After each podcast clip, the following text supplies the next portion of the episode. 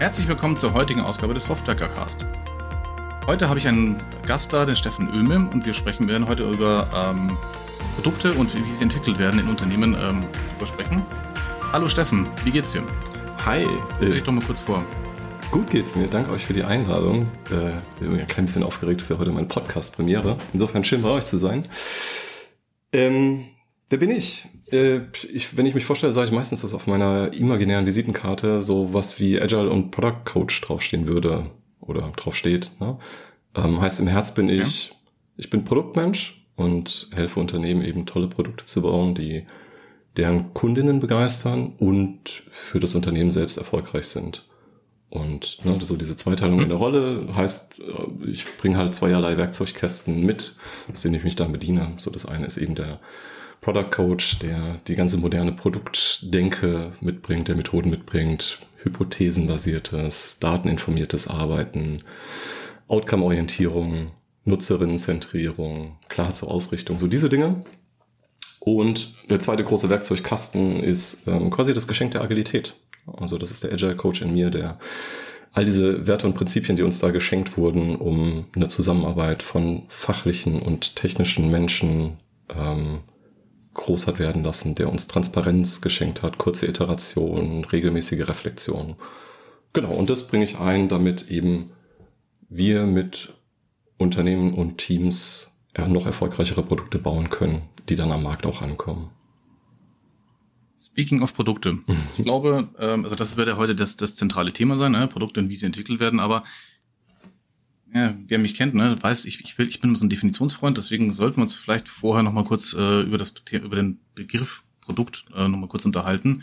Weil im Grunde, naja, Produkt kann ja alles Mögliche sein. Ne? Alles, was ja irgendwie aus einer Wertschöpfungskette hinten rauskommt, mhm. dass irgendjemand in Anführungszeichen konsumieren oder kaufen kann. Also, also sei es der Stift, den ich in der Hand halte, oder äh, die App, die auf dem Handy läuft, das ist ja, das kann ja alles ein Produkt sein, oder?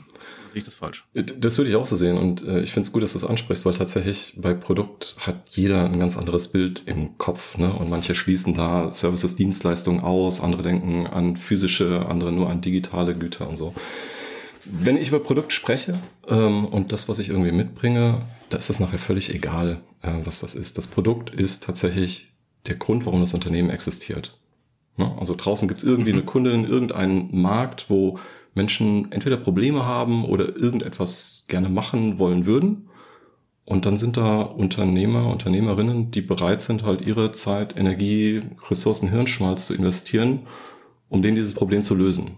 Und wie machen sie das? Naja, über ein Produkt, über irgendetwas, was sie herstellen, anbieten, bereitstellen, für die Kundin machen, damit sie von profitieren kann. Und das nennen wir zusammengefasst halt einfach Produkt. Ähm, und ist somit halt die Art und Weise, wie Wert für Kunden entsteht aus dem, was ein Unternehmen halt herstellt. Okay. Ja, das ist schön, dass wir da ähm, erstmal so eine, eine wunderbare Definition haben. Ähm, jetzt bist du natürlich äh, bei der Cocentric natürlich auch dafür bekannt, äh, als Schöpfer der fünf Hebel äh, zu gelten. Mhm. ähm, äh, ich ich habe mich da mal ein bisschen angelesen. Im, im und habe da so, so Begriffe wie Time to Market, äh, eben ne, diese jeweiligen Hebel äh, rausgelesen. Aber sag mal, für jemanden, der sich halt, äh, der da überhaupt keine Ahnung von hat, äh, das ist natürlich die fieseste Frage aller, ne, oder die einfachste und naheliegendste, aber trotzdem vielleicht noch nicht so einfache. Was sind denn die fünf Hebel? Also äh, kann ich mir das wirklich so als Mechanismus vorstellen äh, oder als, als physisches, physisches Ding oder irgendwie irgendwelche Produkte? was, was sind denn eigentlich die? Das ist so ein bisschen wie hier Feuerzangenbowle, äh, was ist ein Dampfmaschinen? Ne? Und genau. ähm, ich spreche eigentlich im ersten sehr ungern über die Hebel, weil, ne, so wie ich jetzt irgendwie für Dampfmaschinen erzählen könnte, da wird irgendwie mit einem Feuer wieder Wasser erhitzt und dann entsteht Druck im Kessel, der dann in Bewegungsenergie umgesetzt wird oder so. Viel wichtiger ist jetzt zu sprechen drüber, äh, wozu das Ganze na, was hat uns das möglich gemacht? Wozu haben wir das gebraucht? Ähm, was ist daraus entstanden?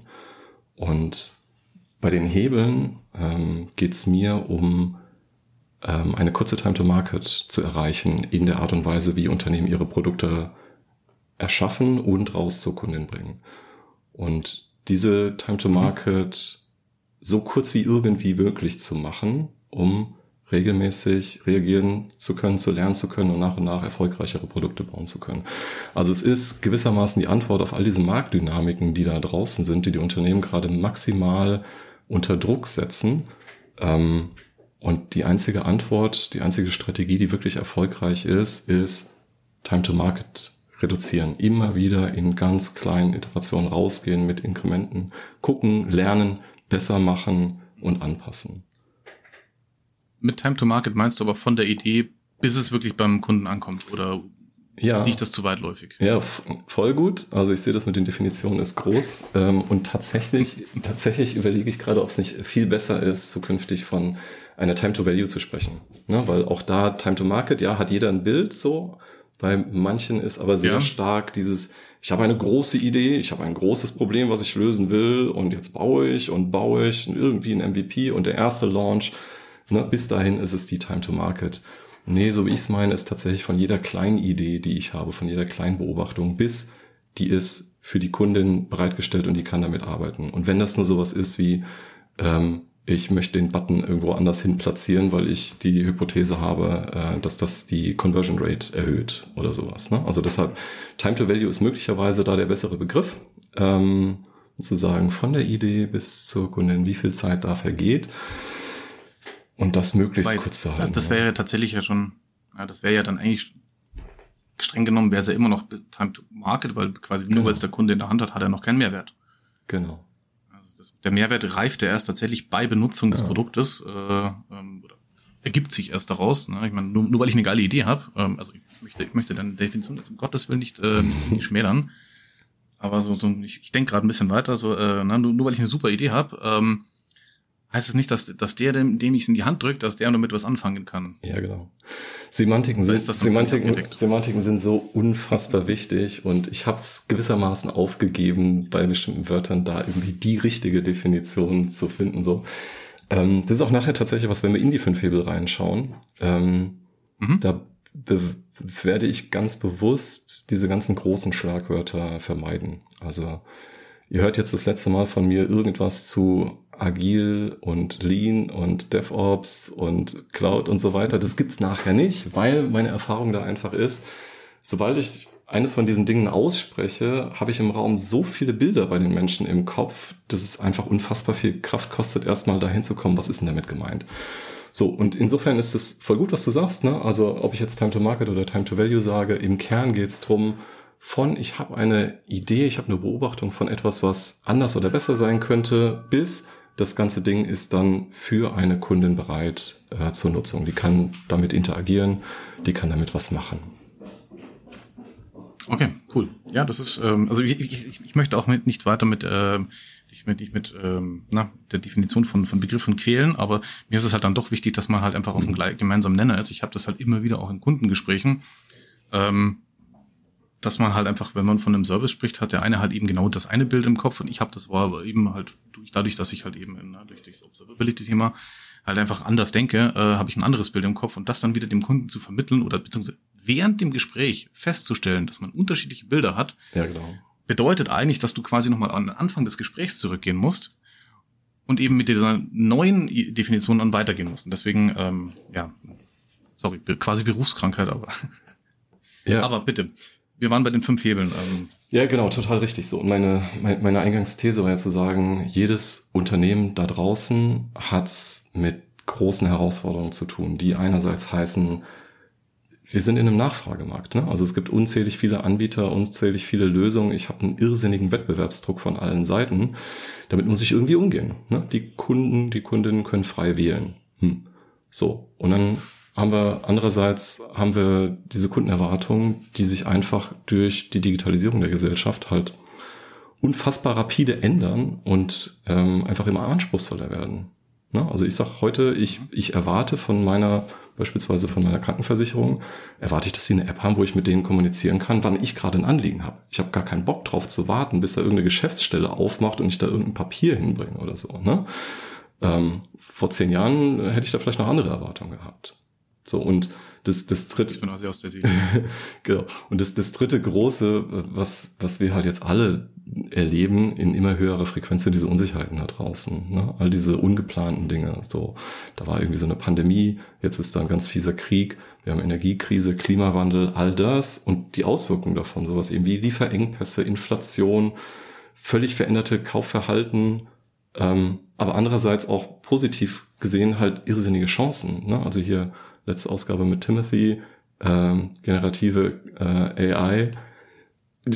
Es, wir leben in einer Zeit mega Chancen, die sich dadurch ergeben. Ne? Und das wird auch etwas mit unseren Produkten da draußen machen. So, aber die Unternehmen haben halt das Problem, der Druck hat irrsinnig zugenommen. Und eigentlich ist jedem ja völlig klar, wie man damit umgehen muss. Ne? Also die einzige Konsequenz, die man da als Unternehmen daraus ziehen kann, ist zu sagen, kleiner, schneller, häufiger. Immer wieder raus, immer wieder ausprobieren. Nicht die eine fette Idee, auf die ich all meine Kohle setze und investiere und in zwei Jahren ein Produkt draußen habe oder eine Änderung draußen habe, sondern häufig klein ausprobieren. Deshalb, ne, also was ich sage, das ganze Ziel, warum überhaupt fünf Hebel ins Spiel kommen, ist, wir wollen eine nachhaltig kurze Time to Market erreichen, die wir dann einsetzen können für die Gestaltung erfolgreicher Produkte. Das ist im Kern das Ziel, was wir haben. Und da habe ich eben mit den, habe ich eben die fünf Hebel identifiziert, von denen ich mal aus meiner persönlichen Erfahrung in all den Produkten und Projekten, die ich gebaut habe, aber auch ganz viel, was wir mit unseren Kunden zusammen gemacht haben, ähm, quasi die Dinge gefunden und beschrieben und in Zusammenspiel gebracht, wo wir den größten Effekt auf eine Reduzierung der Time to Market haben. Mhm. Klingt auf jeden Fall sehr spannend. Also es ist tatsächlich, äh, man hört auch sehr stark äh, diesen, diesen, diese ganzen agilen Konzepte ähm, daraus. Also die agilen Konzepte der, der, der Softwareentwicklung. Ähm, und ich finde das tatsächlich sehr spannend, weil natürlich äh, auch die haben ja ihren Ur Ursprung ja auch irgendwo anders her. Ähm, das ist ja nicht quasi, da ist nicht irgendein Software, sind nicht irgendwie Softwareentwickler da gestanden und gesagt, wir machen das jetzt so, weil das mhm. ist, ja, da hat sich da jemand was gedacht, sondern das ist ja auch wieder eine Anlehnung aus einem anderen Geschäftsbereich, beziehungsweise nicht Geschäftsbereich, sondern ähm, Tätigkeitsbereich. Und ich finde das tatsächlich sehr spannend, dass es, äh, dass man, dass zum Beispiel ähm, die IT oder die Softwareentwicklung ja zum ähm, viel aus dem Ingenieurswesen halt ähm, hat ableiten können und jetzt wird quasi aus diesem ähm, aus dieser Softwareentwicklung in die Produktentwicklung oder kann man da überhaupt sagen Produktentwicklung, aber in die Entwicklung von Produkten hm. äh, übergeleitet wird. Eben diese, diese, auch diese Lessons learned dann mitgenommen werden. Das finde ich sehr spannend. Genau, das, Weil man da halt einfach so ein evolutionärer Prozess halt irgendwo hat. Ja, das, das auf jeden Fall. Ne? Und gleichzeitig versuche ich jetzt nicht irgendwie das nächste Framework hier zu sein, äh, was da durch die Lande getrieben wird. Ne? Kannst du nicht kaufen, kannst du nicht lizenzieren, kannst du nicht dich zertifizieren mhm. oder so, sondern es geht eigentlich darum, die großartigen Dinge, die da draußen sind, in den Zusammenhang zu bringen und in eine gesamte Sicht zu bringen. Ne? Also unser Ziel, klar, kurze Time to Market, um dann erfolgreichere Produkte bauen zu können. Mhm. Und jetzt lass uns doch mal gucken, welche äh, Hebel wir dazu haben. Weil ne, wir sehen nämlich das ganz häufig da auf ja, meistens ganz viele Hebel liegen gelassen werden und nur einer optimiert wird. Also beispielsweise Klassiker agile Transformationen, da sind die Teams agilisiert worden und die sprinten sich jetzt einen ab. Ne? Also die sind im Lieferdruck und werden gemessen an so verrückten Dingen wie Velocity oder Predictability, so meine meine äh, Lieblingsmetriken, äh, die nichts über die Performance des Teams aussagen. Ähm, und dann dauert es aber ein halbes Jahr, bis so eine Idee dieses Team überhaupt erreicht. Und von das Team ist fertig, bis das ist bei der Kundin, dauert es dann nochmal drei Monate halt. Ne?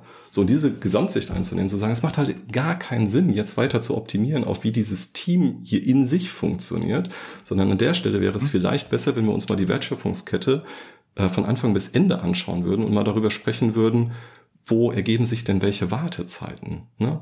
Wie lange liegt denn da Arbeit tatsächlich rum, bis sie in eine Umsetzung kommt, bis sie dann zur Kundin kommt? Und was können wir denn tun, um das zu verbessern? Ne, so, und das ist, deshalb sage ich, also ihr kriegt von mir hier kein neues Framework, sondern ihr bekommt einfach mit dem Besten, was sich in den letzten 15, 20 Jahren am Markt entwickelt hat, eine, eine andere Brille, die ihr aufsetzen könnt, um nochmal ganzheitlicher drauf zu schauen, wie ähm, in eurem Unternehmen die Produkte denn entstehen, wie Wert für die Kundin geschaffen wird und an welcher Stelle es sich jetzt lohnen würde, nochmal zu investieren, nochmal zu verbessern und an welcher Stelle ihr halt schon voll gut unterwegs seid. Ne, und da können wir vielleicht auch noch mal kurz ja. die Metapher irgendwie, das Hebel, so da hat man ja irgendwie was vor Augen. Ja, die Metapher, mhm. die Metapher ist schon auch bewusst gewählt, weil so ein, so, ein, so ein Hebel ist halt kein Schalter. Weißt du, das ist nicht nur an oder aus, so 0 oder 100 Prozent, ich kann's oder ich kann's nicht, sondern den kann ich dosieren. Und den sollte ich auch dosieren. Das ist total wichtig, weil ich will ja immer gucken, dass wenn ich eine Veränderung mache, hoffentlich eine Verbesserung mache, dass die von den Menschen aufgenommen werden kann, dass sie erlebt werden kann, dass sie umgesetzt werden kann, dass man erkennt, was es für ein Wert ist. Ne? Ähm, und es geht nur stückchenweise. Ich kann nicht eine Organisation, die bisher komplett auf Ansage gearbeitet hat und in großen Paketen von zwei Jahresreleasen gearbeitet hat, kann ich nicht sagen, so und ab morgen machen wir dieses Ding mit der Selbstorganisation und findet euren Weg. Ne? So, muss ich, muss ich stückchenweise geht, gehen. Geht bestimmt, ja. Ist, äh, nicht, geht nicht, bestimmt, aber die Frage ist halt, wie effizient es ist. Genau, es ist nicht unversucht geblieben, glaube ich auch. ja. ähm, nee, und genau deshalb ne, so Hebel, weil ich kann das dosieren und ich sollte das auch dosieren, äh, damit ich nicht die Menschen und die Organisation überfordere, sondern so stückchenweise halt lerne. Ja? Mhm. Ähm, und fünf dererlei, weil ne, wir gesehen haben, irgendwie, wenn ich jetzt einen auf Vollgas stelle, so hier, Teams, die sprinten, die machen voll. So, aber alle anderen vier sind auf Vollbremsung gestellt, werde ich das Potenzial von kurzer Time to Market damit nicht erreichen können. Ne? Und deshalb diese Sicht drauf einnehmen, zu sagen, okay, was ist denn für den Zeitpunkt jetzt eine gute Dosierung äh, in diesen fünf Hebeln und wo ist denn eigentlich das größte Potenzial, jetzt einen draufzulegen? Okay, habe ich soweit verstanden. Ähm, aber jetzt tatsächlich, wir sprechen, wir sprechen die ganze Zeit immer nur so sehr metaphorisch über mhm. diese fünf Hebel, aber lass doch mal ein bisschen, lass uns da mal ein bisschen das mit Leben füllen. Also was für Hebel haben wir denn? Buddha bei die Fische. An Zahl, ja, aber Buddha, also nicht vier, nicht sechs, die drei sind komplett raus, aber fünf sind's. Ja, vielleicht finden wir ja nachher noch einen sechsten. So, du hast recht, Buddha bei die Fische. Also Ziel, ja. Ziel ist klar, ne, kurz in Erinnerung rufen, kurze Time to Market, um erfolgreichere Produkte zu gestalten. Und ich habe gesagt, hier sind die fünf Dinge, mit denen ihr den größten, die größte Wirkung auf eine Verkürzung dieser Time to Market äh, nehmen könnt. So, was ist der erste? Den habe ich genannt Wertstrom optimieren. Mm, die Beobachtung ist, dass wenn wir wirklich von Idee, da ist eine Idee entstanden, wir haben eine Beobachtung gehabt, bis etwas ist bei der Kundin angekommen, wenn wir die Zeit messen, werden wir feststellen, dass über 90 Prozent der vergangenen Zeit tatsächlich nicht aktiv an dieser Idee gearbeitet wurde. Ne, klingt erstmal wahnsinnig verrückt, wenn man sagt so, ja, heißt ja umgekehrt auch irgendwie, dass wir in weniger als zehn Prozent der Zeit da überhaupt nur aktiv dran arbeiten. Äh, ist aber so. Und wenn man sich einmal irgendwie vergegenwärtigt, wie sind denn, also was hält uns denn da auf? Ne? Da sind ganz häufig irgendwelche Portfolioprozesse, Priorisierungsentscheidungen, Vorstandsgremien, Freigaben, die nötig sind, Abstimmung mit der Gesamtorganisation, dann muss irgendein Team verfügbar sein. Das wartet dann noch auf die Zuarbeit von anderen Teams, dann gibt's da einen Blocker, weil die was anderes committed haben. Dann muss das Ganze gebündelt werden in Marketing-Release und so weiter. Also wenn wir wirklich mal aufmalen und ehrlich zu uns sind, werden wir feststellen, von der vergangenen Zeit über 90 Prozent wird nicht aktiv dran gearbeitet. Das heißt, bei dem Hebel ist ein Riesenpotenzial drin, diese Wartezeiten zu reduzieren ne, sich den Prozess anzuschauen, mit all den beteiligten Menschen in Interaktion bringen, um so die Wartezeiten mhm. zu reduzieren und gleichzeitig natürlich auch ganz typisch die Anzahl der Dinge, die gleichzeitig bearbeitet werden, zu reduzieren, weil die sich eben auch nochmal on top niederschlagen mit längeren Dauern und so. Ne? Also. Wie, hast du da, hast du da so ein, sag mal, ich will jetzt nicht sagen, äh, hier, ähm, generische Lösung. Äh, so macht man's, weil ich weiß, dass das immer eine gefährliche Aussage ist ähm, und dass das eine, dann mal die Leute für bare Münzen nehmen. Aber hast du ein Beispiel, wie, wie das zum Beispiel mal umsetzbar war oder umgesetzt werden konnte? Ja, ähm, es ist genau das. Ne? Also vielleicht läuft es in eurer Organisation hervorragend, weil ihr zum Beispiel die Fachmenschen und die äh, Techniker schon zusammen in Teams habt, die auch da arbeiten und die auch empowered sind, die direkten Kundenkontakt haben, die eigene Entscheidungen treffen können, weil Ziele klar sind und so weiter. Coole Sache, dann ist das Ding vielleicht für euch der Hebel schon irgendwie auf 90 Prozent oder so.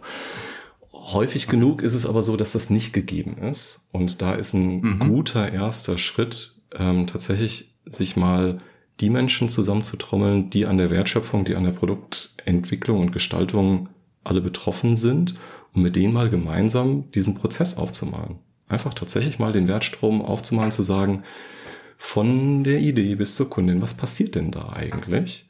Und ähm, dann das auch mal für die nächsten Dinge, die bearbeitet werden, tatsächlich messbar zu machen. sozusagen. Ne? Da gibt's immer eine Aktivität, die gefolgt ist von einer Wartezeit, die gefolgt ist von einer Aktivität. Und über diese mhm. Stufen dann tatsächlich sich mal anzuschauen, welche, welche Arbeit, welche Ideen da durch das System fließen, ähm, ist etwas, wo schon die Augen äh, sehr schnell aufgehen und man sehr schnell Potenziale erkennt, wie man da Wartezeiten rausnehmen kann, wie man enger zusammenarbeiten kann und so weiter. Ne, das ist so ein klassischer erster Schritt, den wir haben, wenn wir sagen, sieht so aus, als ob da in der Zusammenarbeit noch sehr viel Zeit verloren geht. Okay. Aber scheitert das nicht oft einfach nur an der Organisation? Also da muss man ja dann quasi, um diesen Hebel wirklich äh, in Bewegung zu setzen, musst du ja quasi zwei, drei andere im Vorfeld ja schon bewegt haben. Ähm, oder zumindest die Organisation ermöglicht haben, ähm, ähm, da zu, so, daran zu arbeiten. Ich meine, du hast ja oft diese, diese, diese alteingesessenen Unternehmen, ja, die, die wirklich, mhm. ich mache mal schon seit 50 Jahren, äh, die musst du da ja auch erstmal also eine gewisse Awareness schaffen. Du musst natürlich auch denen natürlich diesen Gedanken erstmal in den Kopf setzen. Und dann ist es erst möglich, ne, diesen Hebel überhaupt in Bewegung zu setzen. So, dass natürlich nicht nur so sagt, okay, jetzt hockt euch an den Tisch und dann passt das schon. Ja. Sondern ist natürlich viel, viel Arbeit damit verbunden. Ich, ich glaube, dass es gar nicht so eine harte Vorbedingung ist. Also es gibt manche Menschen, die sagen, ja, ne, du musst erstmal hier die Aufbauorganisation ändern, das sind Silos, mhm. die können gar nicht zusammen. Ich glaube das nicht. Ähm, ich glaube, dass okay. selbst wenn die Organisation nicht bereit ist, sich im Aufbau zu ändern, kannst du sie trotzdem im Ablauf verbessern, kannst Dinge dort ausprobieren, kannst Zusammenarbeiten verbessern, die dann sich möglicherweise auch in der Änderung der Aufbauorganisation wieder ergeben. Also ein schönes, schönes Kundenbeispiel, was wir hatten, ein großes Projekt, wo in dem Unternehmen tatsächlich das erste Mal äh, quasi die Business-Seite mit der IT-Seite in gemeinsamen Teams zusammengekommen ist und dort gearbeitet hat. Und es ist auch mit eines der Haupterfolge, die man dort gemacht hat, dass man diese Arbeitsweise etabliert hat. Die Organisation ist aber dazu nicht geändert worden. Ne? Also das war alles für den Moment noch quasi als Projekt von der Organisation verstanden und umgesetzt. Aber es war eine hervorragende mhm. Arbeit und man hat sehr gut auch auf die Schnittstellen geachtet, dass da jetzt nicht zu viele Interessenskonflikte irgendwie dort reinreichen. Das geht, wenn man es möchte. Ähm, hängt aber natürlich immer ein bisschen an dem Umfeld, was man da halt findet. Aber das ist halt eben auch ein wichtiger Input, finde ich, ähm, dass man da halt eben, ich meine, du hast jetzt gesehen, ne? ich, ich bin da einfach naiv rangegangen, so, ja gut, okay, aber dafür muss man ja natürlich erstmal organisatorisch was ändern. Mhm. Und die meisten Kunden fallen halt eigentlich dann schon vom, vom Stuhl und sagen, um Gottes Willen, jetzt haben wir erst vor vier Jahren umstrukturiert. Ja. Wenn du natürlich aber sagst, hier, das geht auch ohne, das ist natürlich eine coole Sache. Ja. Dann hast du natürlich auch weit mehr Gehör und äh, weit mehr natürlich äh, Möglichkeiten, das umzusetzen. Haben wir den einen, diesen Wertstrom optimieren. Genau, wir sagen, ne, also Wertstrom optimieren. Das Ziel im Blick war ja kurze Time to Market. Also wir verkürzen die Time to Market, indem wir die Wartezeiten reduzieren. Das ist im Kern das, was da drin steckt. Okay. Zweiter, bereit für den zweiten. Ja. Zweite heißt wertvolles Fokussieren. Ähm, und erkläre ich mal ganz gerne mit äh, einem Zitat von Peter Drucker, ne, so der Begründer der modernen Managementlehre, der gesagt hat, There is nothing quite so useless as doing with great efficiency what should not be done at all. Also auf unseren Kontext übersetzt, es macht halt gar keinen Sinn, mit dem perfekten Team in dem perfekten Ablauf dann Dinge zu bauen, die aber dann halt doch an der Kundin vorbeigehen. Ne? Und das ist das, ja. das, das ist das, was halt in den zweiten. Hebel drinsteckt, dass, dass wir sagen, wir, wir haben nicht die Sicherheit, dass wir wissen, was die Kundin hinten will. Da sind, ne? also alles ist in Bewegung. Das, was heute da ist, ist morgen sicherlich nicht mehr da. Das heißt, wir brauchen auf jeden Fall ein tiefgehendes Kundinnen- und Problemverständnis, was wir aufbauen müssen. Wir müssen diese Delivery, die wir immer in unseren Produkten haben, müssen wir ergänzen um eine kontinuierliche Discovery, sagen wir Produktmenschen. Ne? Also, dass ich mhm. regelmäßigen Kontakt zu Kunden habe, dass ich Marktforschung mache, dass ich Dinge ausprobiere und so weiter. Weil am Ende des Tages alles, was wir bauen, jedes Feature, was wir machen, ist eine Wette, die wir eingehen. Ne? Also wir investieren unsere Zeit, unser Geld, unseren Hirnschmalz um dieses eine Ding zu bauen, weil wir glauben, dass das wertvoll ist für die Kunden, weil wir glauben, dass das wiederum wertvoll ist für die Organisation. So, und sobald wir das einmal geschafft haben, uns klar zu machen, das sind alles Wetten, ähm, können wir auch anfangen zu gucken, welche von diesen Wetten haben denn eine bessere Quote als die anderen. Und wie können wir denn rausfinden, wie die Quote ist? Ne? So, also das ist alles so rund um wertvolles Fokussieren. Da werden wir dann relativ schnell über Visionen und Strategie sprechen, um klar zu haben, was wollen wir denn eigentlich erreichen. So. Aber im Kern geht es darum, die Dinge zu bauen, die der Kunde nützen und sich dann positiv auf das Unternehmen auswirken. Mhm. Spannend, du weißt ja erst, was dem Kunden nützt, wenn du, wenn es beim Kunden ist. Genau, aber wie gut muss. Also du weißt natürlich vorher, welches Problem adressiert werden muss. Genau, wie, was, was, muss, was, muss denn, was muss denn bei der Kundin sein? Ne? Also, du kannst deine Idee in perfekter Qualität bauen, so dass das skalierbar ist, äh, ausfallsicher und die nächsten 10, 15 Jahre in Produktion übersteht.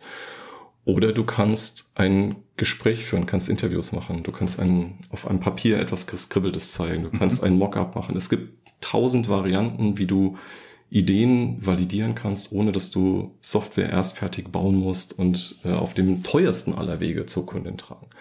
Und darum mhm. geht's hier an der Stelle. Ne? Also wir werden niemals, werden wir mit Sicherheit sagen können, das Ding lohnt sich 100 Prozent, das wird das Ergebnis sein von dem Feature, was wir gebaut haben. Weil sonst sind wir so ein bisschen in Analysis Paralysis, ne? also wir analysieren uns zu Tode. Aber es ja. geht halt, es geht halt darum, ein gutes Maß zu finden, dass wir ein Gefühl dafür haben zu sagen, okay, das könnte es sein, das könnte gut sein, lass uns da, lass uns da einen Schritt weitergehen, lass uns da tatsächlich was in Software bauen und machen. Ne? Also spannend, ja. heißt, heißt wieder so mit Blick ja. auf das Ziel, was wir haben, kurze Time to Market, also wir verkürzen die Time to Market halt, indem wir die aussichtsreicheren Dinge früher machen. Ne? Nicht einfach alles durchjagen, was Kunde nicht nützt, sondern versuchen quasi die Diamanten zu finden und die möglichst früh und damit schneller umzusetzen. Hm? Das ist natürlich, ja, das ist natürlich auf jeden Fall. Was natürlich auch eine Herangehensweise, eine Frage der Herangehensweise. Ne? Diese Diamanten zu finden. Kannst du nicht sagen, ja, wir machen jetzt alles davon, ja, und dann hier der Perfektionist genau. in mir, der muss, der, da muss alles zu 100% stimmen, sondern manchmal sagst du, ja, okay, dann machen wir erst einmal das eine und schauen, wie es sich entwickelt und vielleicht brauchen wir das andere Feature dafür. Ja. Am Ende des Tages sind das ähm, sind es krasse Entscheidungen, die diese Teams, ähm, die die treffen müssen, zu treffen haben. Ne? Weil das sind nachher Investitionsentscheidungen. Das sind Entscheidungen, wo investieren Definitiv. wir unsere Kapazität, etwas in Software zu bauen, wo finden wir vorher etwas raus äh, und darin besser zu werden. Ähm, das ist eigentlich das rundum wertvolles Fokussieren. Und ganz viele Teams sind leider momentan noch in Umfeldern, wo das, was sie gebaut haben, gefeiert wird. Da werden die Features beklatscht und die Releases, da werden große Partys gemacht. Ähm, und man schaut gar nicht so sehr drauf, was ist denn dadurch, was ist denn damit passiert? Ne? Nutzen das die Kunden? Sind die begeistert davon? Sind die nicht begeistert? Also diese ganze Outcome over Output denke. Ne? Also es ist nicht das Feature, ja. um das es geht, sondern es ist das, was durch das Feature möglich wird, äh, um das es geht und was wir viel mehr fokussieren sollten. So all das, all das finden wir in, in Hebel 2. Mhm. So, Hebel 3. Jetzt bin ich gespannt. Hebel, Hebel, 3 kannst, Hebel 3 kannst du mir erklären. Äh, Hebel 3 habe ich genannt, frühe häufige Lieferungen an KundInnen. So, frühe häufige Lieferungen haben wir häufig gehört an KundInnen. Oh, da wird es manchmal schon schwer, so, weil dann auf irgendwelche Halden und Rampen produziert wird. In meiner Betrachtungsweise ähm, ist, sobald wir uns entschieden haben, etwas umzusetzen, ne? also da ist jetzt so ein aussichtsreiches Feature, was wir auf welchem Wege auch immer gefunden haben, wo wir glauben, dass wir das machen, ab dem Zeitpunkt bauen wir Risiko auf. Und zwar mindestens zweierlei Risiko. Das eine ist mal so ein Business-Risiko, weil wir nicht wissen, ob das wirklich nachher der Kunde nutzt, ob das ankommt mhm. Und ob sie auch bereit ist, dafür zu zahlen oder mehr zu nutzen. Also ob sich das auch unternehmerisch nutzt, äh, lohnt für uns. Keine Ahnung. Also so das Business-Risiko, was sich auftürmt. Und das andere ist äh, ein Technikrisiko, was sich auftürmt. Ne? Weil Üblicherweise arbeiten wir nicht mit bekannter Technologie, die wir seit 20 Jahren genauso einsetzen, sondern da draußen ist alles in Bewegung und wir haben tausend neue Möglichkeiten. Jedes Framework entwickelt sich jedes Jahr unfassbar weiter. Und ist auch gut so, weil es uns einfach viel mehr möglich macht, viel mehr Produktivität zulässt und so weiter. Es entsteht aber das Risiko daraus, funktioniert das denn eigentlich so, wie wir uns das vorgestellt haben? Und integriert es denn gut mit den anderen Systemen, mit denen wir da integrieren müssen und so weiter? So, also es türmt sich so dieses Risiko auf. Und unser Umgang. Klar, wenn natürlich dann frühzeitig natürlich dieses, dieses, dieses Auftürmen verhinderst, indem dass du einfach so immer wieder so Stück für Stück dem Kunden was in die Hand gibst, sagst du, hier, probier genau. das mal aus, ist das cool? Genau. Ähm, aber das birgt, aber auch das birgt natürlich ein bisschen Risiko, wenn der Kunde nämlich äh, wenn du dem natürlich das Falsche drum in die Hand drückst und sagst, hier, ähm, probier das mal aus, und das ist leider blöderweise der Prototyp, der eigentlich überhaupt nicht funktionsfähig war. Ja. Du hast dich nur vergriffen, ja, dann, dann kämpfst du aber an der Stelle ja auch schon mit dem Risiko, dass der Kunde sagt, boah, nee, also das war echt Mist. Äh, musst du mich aber überzeugen beim nächsten Mal. Ja, es ist, ist eine häufige Sorge, dass ähm, das Image von einer Firma oder von einem Produkt verbrannt wird, äh, indem man mal das Falsche dort gelauncht hat oder was Unreifes gelauncht mhm. hat oder so. Boah, das sehe ich nicht so. Also ganz ehrlich, alle, alle Produkte, die wir so nutzen für uns, ne, denk an dein Spotify und dein, was immer du als App irgendwie sonst hast, du bist täglich bekommst du allein 100 Experimente mit, wo die Unternehmen bei dir etwas versuchen, ja. ob das funktioniert und du bist in einer Gruppe und es gibt eine Testgruppe daneben, äh, die dieses Feature nicht hat oder die es anders hat oder so. Also weiß ich nicht, habe ich habe ich Schwierigkeiten zu folgen, ist eher so, wenn man wenn man immer noch in der Denke ist, dass etwas fertig sein muss, bevor man das hinstellt. Ähm, und dann ist es aber nicht gut genug. Aber so, sobald wir digitale Produkte sprechen, sind wir eigentlich in einem Punkt, wo wir als aus der Kundenperspektive doch eigentlich immer erwarten, dass sich etwas weiterentwickelt. Ne? Also würde mein Spotify so aussehen, wie es vor fünf Jahren ausgesehen hat, wäre ich höchst unzufrieden. Ähm, und ich bin gerne bereit, Dinge auszuprobieren, die halt noch nicht diese Reife haben, weil sie halt ein anderes Problem für mich lösen oder weil sie was möglich machen, wo halt gerade eine Nische ist, wo was, was halt noch nicht existiert. Also, ne, du hast recht, ist voll die, voll die wichtige Abwichtung, äh, Ab, Abwägung, die da zu leisten ist. Aber die Lösung bleibt die gleiche. Die Lösung, dieses Risiko aufzulösen, heißt kleine Pakete, viele kleine Pakete, ne? technisch integrieren und immer wieder zur Kundin rausbringen. Und das ist am Ende, äh, Ende des Tages auch das, was du bei Big Tech halt siehst, ne? mit tausenden Deployments, die am Tag sind. Machen sie ja nicht aus Spaß, sondern machen sie, ums Risiko rauszunehmen. Klar, ich meine, du musst das halt einfach ein bisschen anders handhaben. Aber ja. ich gebe dir recht, also das ist tatsächlich auch der, der, der Weg, der auch ähm, die großen, guten Produkte äh, auch viele gegangen sind und äh, die natürlich auch vielversprechend dabei sind. Ja. Genau, wieder, wieder Blick aufs Ziel, so, ne? Kurze Time to Market. Was machen wir jetzt hier mit diesem Hebel, der da heißt, früher häufige Lieferungen an Kunden? Naja, übersetzt gehen wir halt einen Weg nicht stur bis ans Ende, so wie wir es uns halt vorgestellt haben, irgendwie bauen das Feature bis zum Ende hin, sondern wir erkennen halt frühzeitig, wenn wenn wir dann Umweg sehen oder wenn andererseits da etwas nach Abkürzung aussieht. Ne? Also können halt dynamisch darauf reagieren und damit werden wir schneller. Gut, aber du musst natürlich den Kunden auch ein bisschen abholen. Ne? Du musst ihm natürlich sagen, pass mal auf, du kriegst mhm. häufigere ähm, Zyklen, dafür kriegst du auch eine stetige Verbesserung. Ja? Das Ding bleibt in Bewegung. Ja, ist so. Cool. So, jetzt haben wir noch zwei Hebel. Könnte noch. Kannst du noch. Klar, klar. Zwei Hebel haben wir noch. Der vierte, der vorletzte, äh, den habe ich mhm. genannt, den habe ich genannt smarte Fertigungstiefe. Ähm, wenn wir ehrlich zu uns sind, dann werden wir ja, wenn wir uns eingestehen müssen, dass die Kapazität, die wir haben, um Produkte zu entwickeln, um Software zu entwickeln, immer begrenzt ist. Das ist nicht grenzenlos. Wir können nicht beliebig viele Teams, wir können nicht beliebig viel Zeit irgendwie auf ein Thema widmen, sondern wir haben es immer mit begrenzter Kapazität zu tun und da müssen wir uns überlegen, wie nutzen wir die denn klug. Ne? Also, was ist. Ja, vor allem hast du ja immer weniger Kapazität, als dass du Ideen hast. Oh ja, genau. Und wahnsinnig viele Ideen. Und noch viel mehr Ideen. Ja. Genau, so. Ich kenn das, ich kenn das.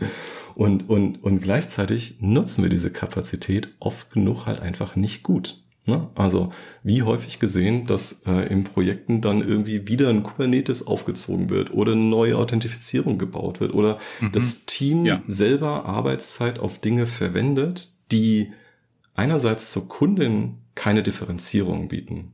Also du wirst nicht eine Kundin mehr begeistern, weil du ein eigengebautes Kubernetes äh, da halt aufgezogen hast. Das ist einfach egal, das sieht sie halt einfach gar nicht.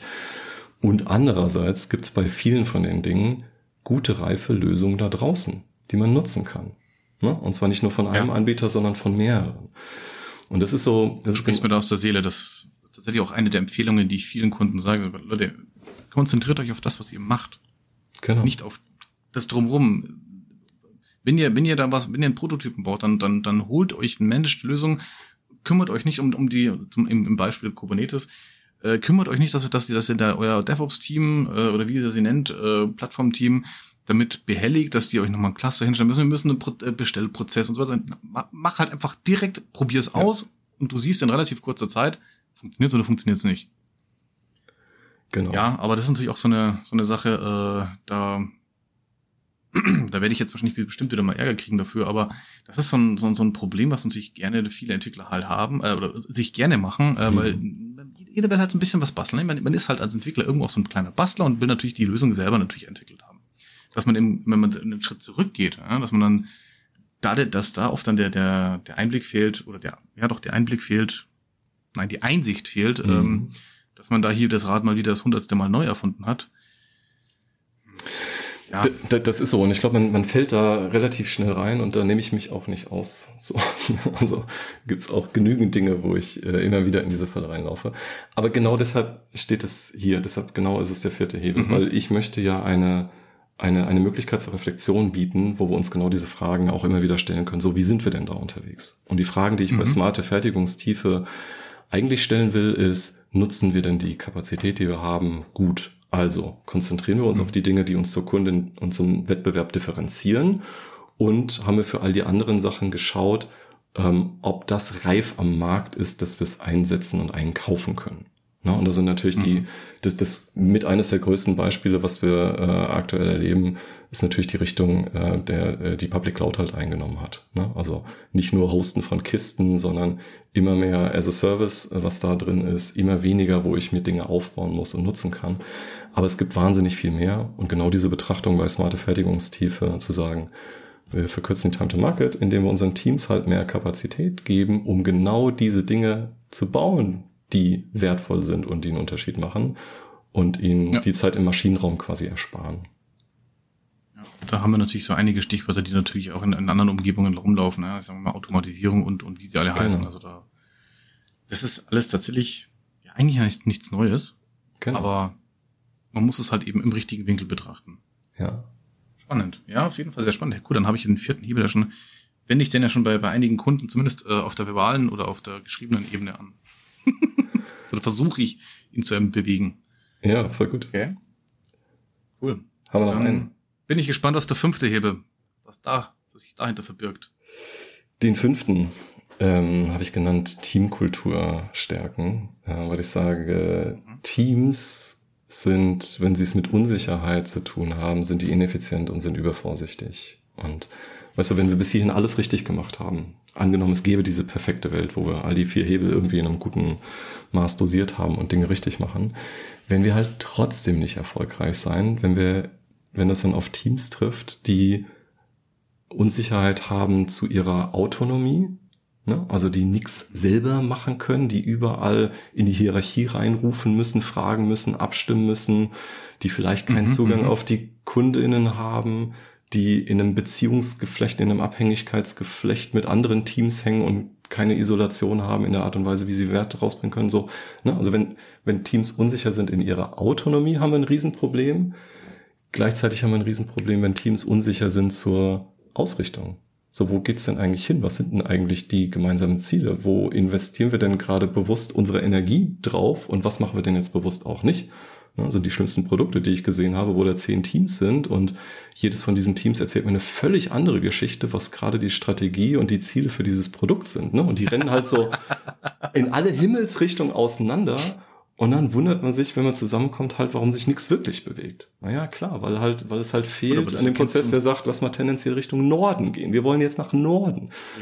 Ja. Das, sowas erkennst du aber dann relativ schnell in so einem, in so einem Produkt, wenn es jetzt kein komplett triviales Produkt ist, das dann so, äh, ja, ich will das nicht sagen, also zumindest bei Softwareprodukten mit einem UI äh, erkennst du relativ schnell, wo, wo ja. verschiedene Teams drin gearbeitet haben, die genau. unter Umständen in eine andere ähm, Blickrichtung hatten. Ja, genau, genau. In der UI siehst du die Organisation gespiegelt und im Code auch. Ja, ja. genau. Also Code sowieso, aber als, als Kunde siehst du den Code nicht unbedingt. Mhm. Aber in der UI siehst du es auf jeden Fall. Ja. Und da äh, habe ich schon das ein oder andere Produkt gesehen, wo ich gedacht habe, hm, hier sieht man, da war ein anderes Team dran. ja, genau. Genau, so, und dann haben wir, dann haben wir aber noch einen, dann haben wir noch einen bei Teamkultur und Unsicherheit, nämlich das, äh, das Zwischenmenschliche, ne? also das, was sich, äh, was weitläufig als psychologische Sicherheit bekannt ist. Also, wenn wir es nicht geschafft haben, ein Umfeld, eine Teamkultur zu schaffen, wo die Menschen sich trauen, sie selbst zu sein, wo sie sich trauen, mhm. verrückte Ideen vorzuschlagen, wo sie trauen, wo sie sich trauen, kritische Gedanken zu teilen, ähm, also im weitesten Sinne persönliche Risiken einzugehen, dann werden sie diese Dinge, dann werden sie diese Dinge nicht teilen und dann werden die Lösungen, die entstehen, halt auch nicht gut sein, sondern mittelmäßig. So, und deshalb ist das mir bei Teamkultur so wahnsinnig wichtig zu sagen, das ist, der ist unter den fünf wichtigsten Hebeln, die wir haben, und es ist total wichtig, dass wir uns angucken, sind die Teams empowered und autonom genug, selber tätig zu werden? Ist klar, in welche Richtung wir gemeinsam gehen? Und haben wir es geschafft, ein Umfeld zu schaffen, ähm, in dem sie sich eben trauen, auch harte Diskussionen zu führen und verrückte Dinge einzubringen? Ne? Ist es so? Großartig. Und dann mhm. werden wir sehen, dass das einen riesen Unterschied macht und dass das die Time to Market äh, vielleicht mit am äh, stärksten beeinflusst von all diesen fünf Faktoren. Kann ich mir sogar gut vorstellen, weil der Faktor Mensch ist halt tatsächlich nicht ohne, also nicht, nicht ohne. Ja? Ich meine, jemand, der motiviert ist, der natürlich auch äh, so eine, so ein, ich will jetzt nicht sagen selbstständig, aber ähm, selbstsicher ist in dem, mhm. was er tut. Also auch nicht, nicht nur das ganze Team, sondern auch der Einzelne im Team, der ja auch dazu beiträgt, äh, hat natürlich auch einen massiven Einfluss auf Wartezeiten. Ne? Ja. Mache ich das Ticket gleich, äh, frage ich das gleich an, äh, stoße ich den, den Unterprozess sofort an oder, oder mache ich erst was das andere, was mir mehr gefällt? Ja, Wenn es ein unliebsamer Subprozess ist, dann mache ich das halt nicht so gern. Also, ja. ja, es ist tatsächlich ein sehr, sehr interessanter Aspekt, weil der Faktor Mensch da ja einfach irgendwie wird der immer mit betrachtet, aber nie so explizit, finde ich. Ja, und wie, also sehr, sehr ich habe das in meiner Vergangenheit häufig erlebt, dass ähm, Teamkultur so, weiß ich nicht, so weggewischt wird und der viel größere Hebel ist, setzen wir noch ein Team dran. Und noch ein Team. Ne? So wir skalieren hoch mit Menschen. Und dazu ist es auch ein bewusster Gegenentwurf zu sagen, nee, geht eh nicht unendlich und macht die Dinge auch schwieriger, weil mehr Abhängigkeiten und so. Und es ist total wichtig, dass wir begreifen, welches Potenzial in den Menschen und den Teams stecken, die wir dort haben. Und dass wir uns Gedanken machen, wo können wir einen Beitrag dazu leisten, dass die den besten Job machen äh, können, den sie halt machen können. Mhm, das stimmt, ja. Wenn ich jetzt mal nur mal zusammenfassen darf. Also die fünf Hebel bedienen sich ja eigentlich, oder anders gesagt, erfinden das Rad ja nicht wieder neu. Mhm. Ja, das wäre ja zum Beispiel hier der, der, der vierte Hebel, ja, erfinde das Rad nicht neu, wenn es wenn eh schon was gibt. Sondern sie bedienen sich ja aus dem, was sich die letzten 20 Jahre, sagen wir mal, so in der Softwareentwicklung, aber auch anderen Bereichen etabliert hat und auch gezeigt hat, dass es funktioniert und auch wirklich Mehrwerte schafft. Und ähm, deckt aber auch wirklich also vom, vom Management, vom Produktbereich, vom Kunden, ähm, aber halt auch den, den, den, den Entwicklungsprozess selber und dann aber auch zum Schluss den Menschen noch mit ab. Und, ähm, ja, also ich, ich muss sagen, es ist sehr, sehr spannende Betrachtung vor allem, ähm, weil es halt eben halt auch das ganzheitliche ab, ab, abdeckt und vor allem halt eben, ja, nicht nur technisch ist. Ja. Ja, das, das ist das Spannende dabei. Das, das ist voll gut. Und also wenn wir bis zu dem Punkt gekommen sind, dann kriege ich typischerweise zwei Fragen gestellt. Ne? Die eine ist genau die, wie du angefangen hast, so, ja, aber nichts davon ist ja neu. was nicht schlimm ist, um Gottes Willen, was nicht schlimm ja, ist. Ich habe ich hab, ich hab nicht den Anspruch, hier was, was Neues zu entwickeln. Was, was an der Stelle neu ist, ist die Klarheit auf das Ziel, ne? zu sagen, das, was uns ermöglicht, als Unternehmen erfolgreich zu sein, ist kurze Time to Market, gute Produkte und hier sind die fünf Dinge, die da sind die in diese Betrachtung zusammenzubringen. Und das auch zu nutzen im unternehmerischen Umfeld und zu sagen, wo stehen wir denn da heute und wo sind wir denn wie weit, um auch ganzheitlich drauf zu gucken, zu sagen, okay, eins, drei und fünf haben wir im Griff. Im Moment glauben wir, dass das größte Potenzial bei zwei und vier steckt. Lass uns doch da jetzt mal für die nächsten drei Monate drauf konzentrieren, dass wir den nächsten Schritt an der Stelle gehen. Na, weil allzu häufig dann in den Unternehmen ohne so eine gesamtheitliche Betrachtung dann halt jeder in seine Richtung versucht zu optimieren. Ne? Also dann versuchen so die Menschen, ähm, die übergreifend tätig sind, versuchen halt irgendwie den Wertstrom zu optimieren und trommeln da alle zusammen und dann fehlt den anderen die Zeit, die die Produktdies irgendwie weiterbringen will und so weiter. Also auch hier die Möglichkeit halt einfach zusammen drauf zu schauen, zu sagen, guck mal, größtes Potenzial ist gerade wo bei uns und dann lass uns das mal gemeinschaftlich angehen. Ne? So, also insofern ja, nichts Neues. Die andere Frage, die mag ich aber noch, äh, muss ich auch noch unterjubeln, ähm, die ist, wieso machen das denn die Unternehmen nicht schon? Also Das ist alles bekannt und das sind alles irgendwie Theorien, Konzepte. Ich habe ja gesagt, ich will nicht mehr sprechen über Agil und Lean und Produkt und so weiter. Aber die Dinge sind ja da. So, wieso macht es denn keiner? Wieso haben wir denn das Problem? Und ich glaube, das hat halt was damit zu tun, dass ähm, die dahinterliegenden Probleme und die Beobachtungen, dass wir langsam sind, dass Dinge aufwendig sind, dass wir ein Problem haben auf dem Weg zur Kundin, dass die halt gelöst werden über große Transformationsprogramme, ne? agile Transformation, Digitalisierungsprogramme, Cloud-Migration, ja. was immer. Sind ja bekannt dafür, dass sie immer erfolgreich sind. Ja. Die großen ja, Dinger. Ge genau. Und also sie haben aber, also in, in dem besten Menschenbild, was ich habe, mir ist völlig klar, dass wenn ich so ein Programm anfange, dass irgendwann meine Energie halt auf dieses Programm geht und das auszurollen, zum Leben zu erwecken und so weiter. Und ich gewissermaßen das Ziel oder das eigentliche, was ich erreichen will, was ich lösen will, aus den Augen verliere. Ne? Also insofern ist es da auch einfach eine, eine Brille, die man aufsetzen kann, zu sagen, guck mal, jetzt gucken wir mal auf unsere Organisation, gucken wir auf die Art und Weise, wie wir Produkte machen, mit der Brille, die uns mal die fünf Hebel anschauen lässt. Und ich glaube, das ist das, was uns hilft. Schritt zurück, raus aus den Frameworks, raus aus den Methoden, raus aus den Transformationsprogrammen, frisch draufschauen anschauen, überlegen, wo ist das Potenzial, wie wollen wir weitergehen. Das waren sehr schöne Worte zum Abschluss.